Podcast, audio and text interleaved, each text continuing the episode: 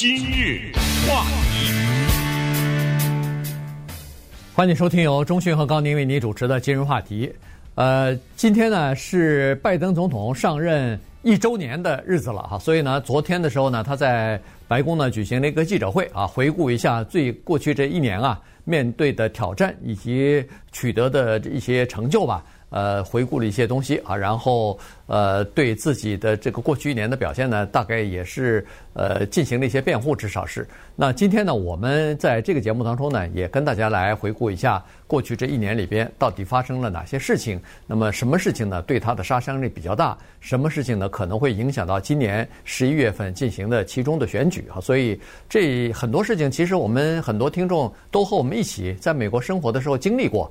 那么我们就稍微的看一下有哪些比较关键的事情，呃，应该说是不幸的事情发生在美国，刚刚好就在他的任内，落在他的任内啊，所以呢，有很多的情况呢，呃，在这个民众的心目当中呢，对他的表现是不大满意的。嗯，说实话，我昨天也是捋了一下，在过去这一年摊在他身上的事情，我产生了两个想法。第一个就是，这是一份多么难做的工作啊！怎么有人想做这个工作呀？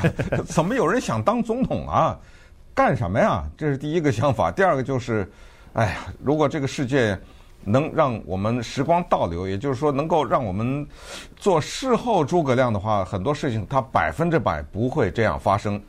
遗憾的是，他没有办法，不管是一个个人还是历史，他没有办法倒着往回走。他唯一的。有可能参考的就是历史，我们借鉴一下过去的事情，看看对未来会不会有什么帮助。这话一说是什么意思呢？因为今天正好是二月二十号，他一月二十号就职典礼嘛，对不对？所以正好是去年到现啊，今天是一月二十号啊，就是说正好是他一周年的这个日子。我们稍微回顾一下，你就会发现当年他杀出来的时候啊，是叫做杀出重围啊，他的这个重围。首先，党内就有很多强有力的人，对不对？包括他现在的副总统，对不对？那当时第一个刁难他的，所以他杀出了重围，然后终于进到了白宫，做了一年。对这一年下来，我们对他的概括可能就是支持率是一路下滑，多事之秋，最后变成了四面楚歌啊，就这一个情况。因为他接了以后呢，连续的发生的一些事情，这些事情啊。你要听他昨天的讲话，他恨不得是美国历史上罕见的伟大的总统。对，呃，然后有记者开玩笑，我看那个报道，我都哑然失笑，说他别的从 Trump 那儿没学会，这学都挺快。因为你知道，Trump 一般在说自己做的事情的时候，他喜欢说一句话，他说前无古人，啊，他喜欢说，在我以前从来没有哪一个总统做到什么什么什么，从来历史上没有哪一个总统做到什么什么，这是 Trump。呃，昨天他也有点想学这玩意儿，但是问题在这儿哈，就是一个总统的政绩呢，得看三个人说。第一是他自己，也就是说，换句话说，就是他自己的党怎么认为。那你要这么说的话，就咱们算了，就算四个人说。第一，他自己怎么说他的政绩；第二，他自己的党怎么评价他；第三，他的反对党怎么评价他。但是有一个第四，那是最关键的。就是老百姓怎么评价他，因为这个到最终就会反映在选票上。好，那我们就来回到去年，我们就来稍微数落一下，看看啊，他的支持率为什么到了今天到了这么低的地步，也就徘徊在四十左右吧，差不多。我看我看今天有一个那个数据，当然呃，不同的民调机构有不同的这个采样的标准啊，然后。得出来结论不一样，大部分呢是在四十的左右徘徊，呃，四十二三、四十一二这样的徘徊。但是今天我看是居然有一个已经到了三十三了啊，百分之三十三了，所以那就打破了 Trump 的记录了吧？对对，就是说也非非常低了哈。当然这个呃，就是说不同的机构了，咱们咱们先不说这个哈。呃，上任的时候呢，他上任的时候呢，先是叫做三把火哈。当时去年一月份上任的时候，那个时候的民调呢。呃，这个拜登的支持率是百分之五十七啊，这个不算很高，但是呢，绝不是算最低的哈。所以呢，这个情况，当时他是信心满满的，因为当时他手中握有这么几个东西。第一个就是在疫情期间呢，至少在他上任的时候呢，这个疫苗已经尽管还没有批准，或者是刚刚批准，但是他已经认为说这个好消息出现了。有了疫苗，其实当时我们大家都认为说，有了疫苗的话，那这个疫情结束大概也就是在。二零二零年的事情吧，应该没有什么大的问题了。有了疫苗还怕什么呢？以前我们流感不是有了疫苗以后，马上也就大家不恐慌了吗？这是第一，它的杀手锏。第二呢，就是说。呃，重回这个国际组织，什么 WHO 啊，就是世界卫生组织啊，这个重回巴黎协定啊，然后修复呃和盟友之间的关系啊，等等啊，这是他的第二个呃新官上任的第二把火。第三个呃措施呢，当然就是两个大型的这个呃拨款方案啊，一个就是刺激经济的，就是纾困。呃，纾困经济的这个纾困案哈，给大家发点儿补贴。嗯，第二呢，就是基建哈，大型的这个基础设施建设的这个拨款。所以这三个，呃，三把火烧过之后呢，感觉还不错。但是有两个东西他是没有料到的。第一个就是在七月份的时候，原来他是认为说，呃，那个时候在五月份的时候，他不是宣布嘛，说希望美国那个时候疫苗已经全面推出来了。他是说，呃，白宫定下的目标是。当时我记得好像是要百分之七十的美国人至少在七月四号之前，国庆日之前要打一针呃疫苗。这样的话，我们大家都可以过一个放心的呃国庆节了，大家都可以聚会，可以在后院里边烧烤，可以看烟火什么的。当时是这个，但是后来在七月四号的时候，并没有达到这个目标啊。而且在那个时候呢，一个变异的病毒 Delta 出现了，所以整个的在防疫的这方面呢。实际上出现了一些，就是他以前没有料到的意外。嗯，然后八月份一个灾难就发生了，这个就是刚才说的事后诸葛亮。也就是说，如果他事先知道会有这个灾难的话，他一定不会这样做。但是他不知道，那么也就不用多说了。啊。因为八月的第二个礼拜，那是夏天呢，大家都准备好了，夏天度个假呀什么之类，总统也得度假呀，对不对？最高法院也得度假呀，参众两院的议员也得度假呀。做好了。度假的准备，然后美军呢就准备从阿富汗撤军，然后塔利班接管，然后接下来呢平稳的过渡，这件事儿就完了。没想到，在八月的第二个礼拜呢，就发生了阿富汗撤军的大型的一个混乱，以及后来随之发生的机场的爆炸，炸死了十三个美军的士兵。八月十六号，他被迫。向全国发表讲话，表示就是他这个情报部门呐，他自己啊等等，对这个事情估计不足。但是当时呢，怀有一丝侥幸的心理，这个侥幸的心理就是所谓人的忘性。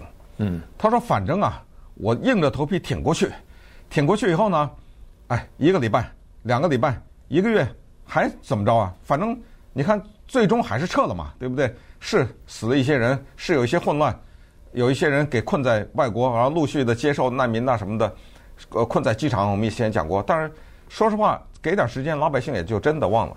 可是没想到呢，这个事儿伴随着他时间之长，超过了他的预想。也就是接下来的一些什么州长啊，什么这种哈的选举呢，民主党的人呢落败了。然后民意调查说落败的原因，等于他就是。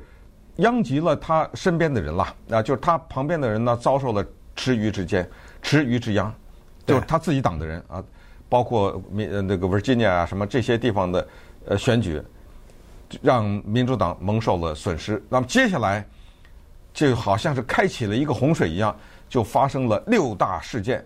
这六大事件呢，让他的支持率就一一路的下滑了哈。我们一个一个的看，首先呢，刚才你说的。Delta 杀伤力是很大的，对。现在是 Omicron 还好一点，传染力强，但是没有 Delta 大。Delta 那造成了大量的人的死亡，这个事情到来了。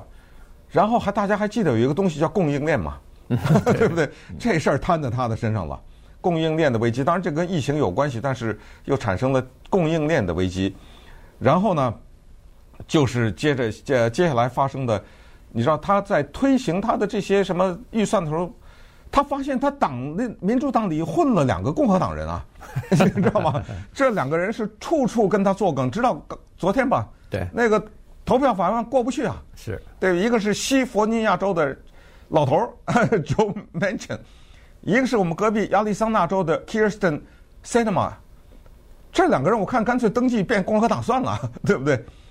在关键你看昨天五十二四十八，对不对？对就就是让他过不去，呃，这又是一个事情。然后我们也讲过，俄罗斯是屯兵乌克兰和俄罗斯的边界，一触即发这个问题，对吧？反正就是说，哦，还有通货膨胀，通货膨胀，对，你看看这个事情呢，就是呃一个两个的接接下来哈，其实最早的现在归根到底呢，是去年八月份的那个阿富汗的撤军，嗯，是好像是这个转捩点一样哈，就是说那个时候。在八月份之前，从比如说四月份、五月份的时候呢，呃，拜登的支持率还是在百分之五十以上呢。结果到九月份的时候，一下掉到了百分之四十三啊。所以这个掉的幅度之大、时间之短，这个唯一的一个事件就是这个就是撤军，阿富汗的撤军啊。这个老百姓认为说，这个应该是一个非常平静的、悄悄的撤军，因为在撤军之前。呃，人们发现大部分的美国民众是支持撤军的，因为美军在阿富汗部署已经长达二十年了，而且已经知道这场战争是没有希望打赢的，所以在这种情况之下，撤军是唯一的一个选择。但是怎么撤法，老百姓认为说交给政府就行了，咱们不用担心了。这个撤军还不是很容易吗？呃，一个一个的人员呃，应该没有任何伤亡的就撤回来了，就没有想到撤军造成了混乱。再加上更没想到的是，原来口口声声的告诉民众说，塔利班要想卷土重来，至少六个月以后。后来说是了不起也能顶个三个月吧，结果没有想到，十天十天的功夫，差不多就拿下整个的这个阿富汗来。所以这个呢，让老百姓的心里头啊蒙了一个阴影。所谓就是，呃，民众认为说我们这个政府是可以信任的，但但突然在这个问题上。老百姓突然发现说：“哎呦，原来，呃，政府方面很多事情他们也搞不定啊。那这个呢，其实对民主党来说，对拜登来说，杀伤力是比较大的。”今日话题，欢迎继续收听由中讯和高宁为您主持的《今日话题》。这段时间跟大家讲的呢是拜登总统上任一周年了啊。那么，呃，回顾一下过去这一年里边啊。呃，他所做的工作啊，其实呃，面对的这个挑战和困境呢，说实话也是，呃，也是叫做也挺多啊。这个呃，麻烦的事情、棘手的事情呢，也是一个接着一个。但是做总统嘛，他一般都是这样子。当你处理一些事情没有处理好的时候，民众。当然就把这个事情怪到这个总统在任的总统的身上了。嗯，这个拜登也好，民主党也好呢，他身边的工作人员也好呢，助手基本上都在说，呃，这个拜登啊，他接手的是一个烂摊子哈，前任 呃总统川普留给他一个烂摊子。但是现在呃疫情的问题呀，什么通货膨胀的问题呀，或者说是资金链呃供应链。呃，这个断裂的问题，或者是造成的各种各样的这个呃，就是原材料不足啊，什么运输运力方面出现问题等等，这些现在人们没有去怪这个川普啊，因为川普已经下台了，全部怪的是拜登啊，所以呢，这个是一个大的问题。现在呃，根据民调来看呢，现在呃，人们把。这个工作重点呢，放在两个啊，民众的关心的重点呢，放在两个，这个可以理解。除了疫情之外，人们关心的是一个就是经济，第二个就是通货膨胀，这两个东西是至关重要的哈。这个是关系到老百姓的生活的问题啊，日常生活的问题。所以你看在，呃昨天进行的民调当中呢，老百姓就是认为说，他比如说对经济的关心不够，对通货膨胀。关心不够，或者是处理的不利啊，所以这个就变成了另外的一个非常棘手的问题了。你要想把通货膨胀压下去的话，那可不是一天两天就能够奏效的事情啊。这个也不是他一个人能做到的。坦率讲，这个是一个全球的问题，这是大家呢都交织在一起的一个非常复杂的经济的问题。当然，他还要处理好跟中国的关系啊什么之类的。所以呢，拜登呢现在是这么一个情况，就是他面临的这些重大的问题，有一些坦率的说不能说是他的错，但是就像你刚才说的，那不是你的错。我想问是谁的错？比如我给大家举例子，一开始现在可能稍微好一点，到处拿不到检测盒。对不对？对，那老百姓就说这是谁的错？我去检测排三个小时队，还要我一百块钱，那他心里不高兴啊。那你让我责怪川普，对不对？你这有点说不过去啊。所以就得赖在他的身上。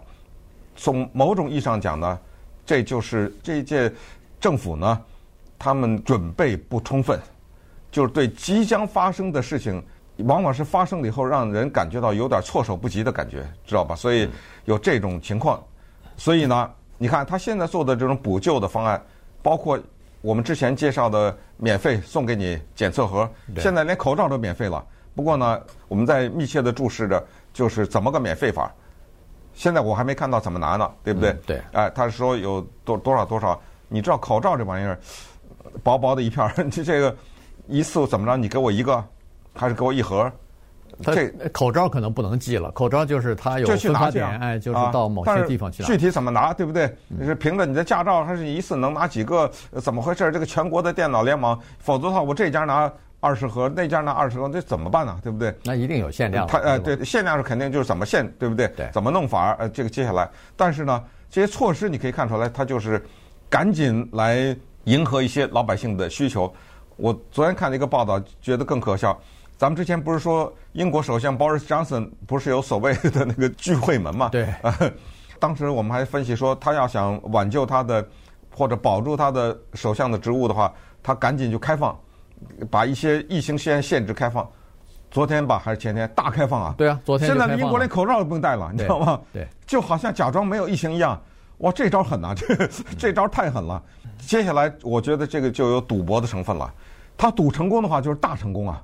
也就是说，你看我们英国开了，管他呢，得了病就有什么治什么，当感冒治，生活或者各种全部恢复正常。当然没有那么全部，但是至少很多的禁令都解消了。但是你看英国、美国、中国鲜明对比哈，你看英国是这个态度，美国呢是进退两难，因为你稍微一进，那不干啊，那肯定不干。实在什么居家令啊、封城这种，没人敢说啊，没有任何一个人敢说。你反过来，你再看看中国，那叫做零啊，清零政策，对，清零啊，我跟你玩狠的呀，呃，就玩这个。你看，这个是整个一个世界哈，不同的国家、不同的体制处理的办法是这样的。对，呃，有很多人其实已经说了哈，当时在去年这个呃拜登上任的时候就说了，如果他能够带领美国走出这个疫情的话，那它的支持率一定会上升。但是走不出的话，那可能就会下降。好，现在看来是真的没有走出啊，原因就是一个是 Delta，一个是呃 Omicron，这简直是跟他过不去啊！一个 一个跟着一个的就来这个变异哈，所以呢，这是一回事。另外呢，还是有一点，呃，当时也是太乐观，或者是至少没有估计到，就是美国已经分裂到一个两极分化的这样的一个社会，以至于有些。人他就是打死也不去注射疫苗，你哪怕给我呃免费的，在很方便，我随时都可以去，走到哪儿都可以去注射，他就是不去注射啊。所以这个东西呢，就也是呃造成这个疫情没有办法呃迟迟没有办法完全控制住，呃这个造成这么多的人住院什么的也是一个问题。现在你看住院的大部分的人都是没有打疫苗的人啊。打了疫苗的住院的人是绝少数啊，非常少的人，呃，出现严重的这个症状，所以这个呢也是一回事。光是这个疫苗的呃，大家的这个态度问题，戴不戴口罩的态度问题，在最高法院都反映出来了。最高法院是啊，Gorsuch 不戴口罩。对啊，Gorsuch 是坚决在这个议事的过程当中不戴手套，呃，是不戴口罩，结果导致另外一个。呃，大法官只好在家里办公了，呃，要远程跟他来来，要避开他。所以呢，你看大法大法院里头，呃，法呃大法官里边也有这样的，等于是这样的分歧嘛。那最高法院不是前段时间还做出裁决来说，呃，要求一百人以上大公司什么强制性的戴口罩不行啊，这个这个做法是呃违宪的啊，至少是下命令的那个联邦机构没有得到国会的授权，所以他已经越权了。他没有资格去下这样的强制令，呃，要求企业给员工什么强制性的戴口罩之类的。所以，你这个美国的社会反映在呃这个分裂啊，反映在方方面面啊。嗯，你说到最高法院，咱们也就顺便再说两句。你看，马上十一月份要选举了，有种种的预测，就是民主党参众两院就可能都失掉。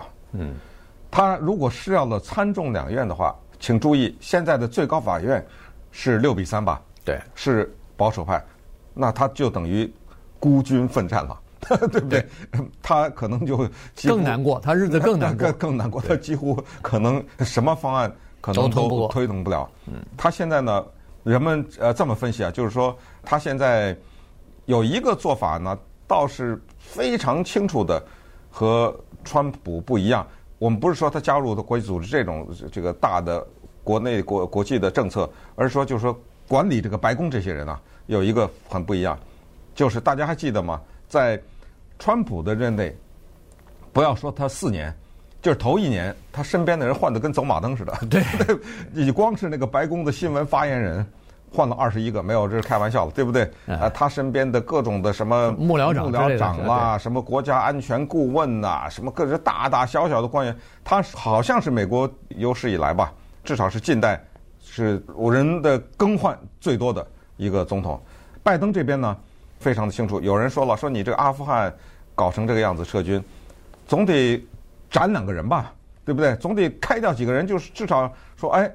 你这个部门没有做好情报工作，把谁谁负责人开掉，或者把一个什么国防部长什么或者什么动一动，他谁都没动，啊，他在这方面鲜明的对比就是他不去轻易的把一个人让他走路，然后再换一个人，这方面他倒没有怎么特别的激烈。对，那除了他除了这个阿富汗的情况以外，那个呃。疫情的呃，负责疫情的这些高级官员都没动啊，也也没动。尽管压力很大，啊，党内他们民主党和共和党内都有人呼吁说是要换人，要换人，但是他还是坚持没动。他这点就是说我负责，呃，出出出了事是我我的事儿啊。尽管他在阿富汗的问题上他是呃坚决不道歉啊。昨天在记者会上他也是说了，他说。这个撤军呐，这个没有一个好的方法，从另外一个从一个战争中撤出，没有好的呃，没有一个什么叫更好的方方法来撤军啊。他说，呃，结束战争本身就是一件很大的事情，也是呃美国民众所支持的，所以现在总算是完成了。但是造成混乱也好，造成塔利班迅速的呃崛起也好，还有造成美国美军的十三名士兵死亡也好，这个是叫做当时的。呃，失误啊，当时的意就是没有意意识到这个问题，或者是各方面都出现了这个缺失。但这个问题呢，他说不能，他不能道歉啊。他说这个和一个人的能力没有关系，因为呃，很多人现在，尤其是共和党人一直在说他能力有问题，他的领导力不行。但是现在他逐渐的在扭转这方面的这个也形象啊，因为在过去这一年，包括民主党人也说。他说：“过去这一年，看上去他好像是一个叫做配角，他好像是一个还还局限在什么参议院的呃外交委员会主席的这个这个身份上呢，还不是真正的呃有霸气来领导美国的一个总统。但是现在逐渐的，他开始进行角色的这个转换了。但是很多人认为说，现在转换有点迟啊，现在转换可能对今年十一月份的这个期中选举啊，为时已经有点晚了。”